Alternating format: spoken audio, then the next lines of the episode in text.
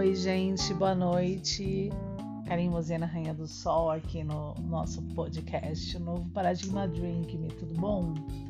Bom, hoje eu não vou trazer Jung, eu não vou trazer Kant. Lembrando que eu já fiz algumas é, gravações aqui de Jung, né, de Kant. Talvez eu retome novamente. É, vamos ver como é que eu vou fazer. Eu dei uma paradinha, né?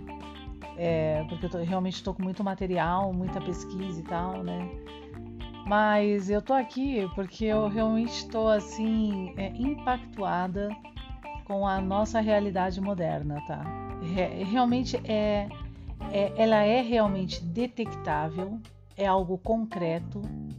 O que a gente está vivendo é sim causalístico, tem uma raiz, uma raiz muito firmada na história e ao mesmo tempo, por incrível que pareça, negada, né? Que é a parte assim que mais me indigna.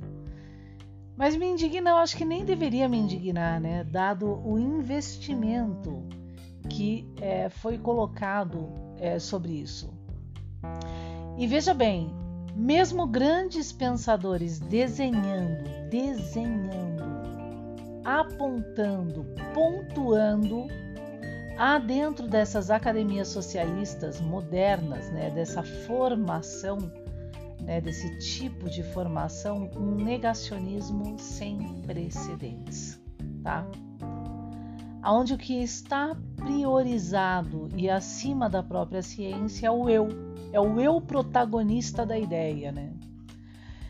Mas olha só, gente, isso não é de se espantar, esse eu protagonista da ideia, esse eu romântico, esse eu da cultura, esse eu né, é, que tem a capacidade né, de apontar, lendo ali um exemplo, tá? É, que é, é, o que realmente é, não tem como não se indignar. Lendo ali, por exemplo, é, Machado de Assis, né? Então tem a capacidade, né? É, de pontuar e, e, cientificamente que se Machado de Assis ele fala de metafísica é porque de repente ele acordou com o bumbum para a lua e pensou é, é, é, em metafísica do nada, né? Ele teve essa inspiração do nada. A metafísica né, deve ter nascido ali nele, naquele ponto, naquele momento. Né? Em nenhum momento Machado de Assis, na postura ao qual ele se colocava ali, recebendo livros da Europa, recebemos um livro de Coimbra, é o que ele coloca na nova geração. Nós acabamos de ler um livro que veio de Coimbra, né? É, ele, ele então passou por Kant. Kant, como ele não fala de Kant, apesar dele ter toda a estética dele, é, toda a estética kantiana defendida ali, é, expressa, né? Expressa, por exemplo, em uma das obras dele que é o Espelho, colocando ali a metafísica, né? Então, apesar de, é, dele não falar, então só pelo fato dele não usar o nome Kant, então ele não conhece Kant. É isso que a nossa modernidade literalmente dentro das academias, pontua, né? Como se o Brasil também fosse um país na época de Machado de Assis, né? Isolado, unívoco, único, o patriotismo do Storm and Drag, Undrag, né? Storm and Drag, né? Por que, que eu tô falando desses storms? Porque foi com base nessa leitura de Machado de Assis, né, tendo que resgatar, percebendo esse Machado de Assis sociologicamente, influenciadíssimo por um movimento sim que vai se fortificar com Saussure, Durkheim e Freud, né? E percebendo em Machado de Assis que ele está reclamando de um problema moderno de época, né? Na verdade, um problema cultural de época que diz respeito à negação de um passado, né? Porque agora você busca literatura pontuando as pessoas na cultura.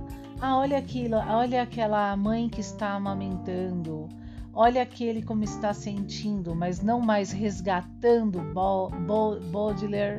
Eu não vou saber falar esse nome, me perdoa, Baudelaire, né? É, ou outros pensadores ou outras literaturas no passado, quer dizer, é, está ocorrendo na época aqui, né? na verdade no mundo todo, antes, ali lá naquele momento da Primeira Guerra Mundial e logo daqui a pouco a Segunda Guerra Mundial, um desestruturalismo, na verdade, é, se fortificando esses term, terms and drag, tá? Ah, mas como? Como vai dizer o moderno? Isso daí foi lá atrás. Olha o problema moderno do Sturm and Drag, que é o que eles investiram lá atrás que diz respeito, conforme Giovanni Hilli, referências, tá? Porque a ciência é baseada em referências. Diz respeito ao patriotismo, ou seja, Machado de Assis é do Brasil. Mesmo que ele receba um livro de Coimbra que está vindo lá da Europa, faça, faça parte de um grupo de pessoas está sendo influenciado por todo um movimento mundial, o romantismo do Storms and Drag declara que na perceptiva dessa cultura ele é patriota, ele é do Brasil. Então ele não tem influências europeias, ele não tem nenhuma influência daquele momento. Então a sociologia ela se perde aqui. Que já são críticas, né? Vão ser críticas de Durkheim do problema do fatalismo e cartesianamente vão ser críticas também lá, é, antes disso, influenciando e Durkheim, e Durkheim Conte, tá? Mesmo que Machado de Assis apresente claramente a estética kantiana e use o termo vario logo existo para resgatar classicamente Descartes e, consequentemente, até por Kant, porque ele tem Kant nas expressões dele lá, pelo menos na obra do espelho, está muito claro isso. Entre, a, a, a, entre os conceitos que ele traz da metafísica, do dentro e fora de mim, do fora e dentro de mim, isso é puramente Kant. É puramente Kant. Não, ele não passou por Kant. Sturm and Drag. A nossa mente moderna de 2022, dentro dos problemas das academias socialistas já reclamadas por Stuart Mill um pouquinho antes de Machado de Assis, aqui ó, atuante.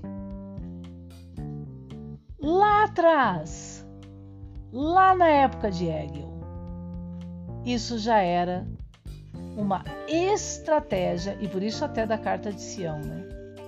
Isso gera uma estratégia para esse momento agora.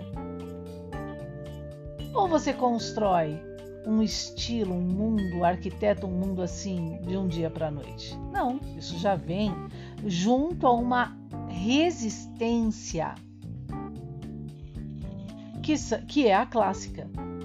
Lembrando que esse romantismo alemão, até conforme Johann Hille, né? Ele então, a, ele o que, que ele faz?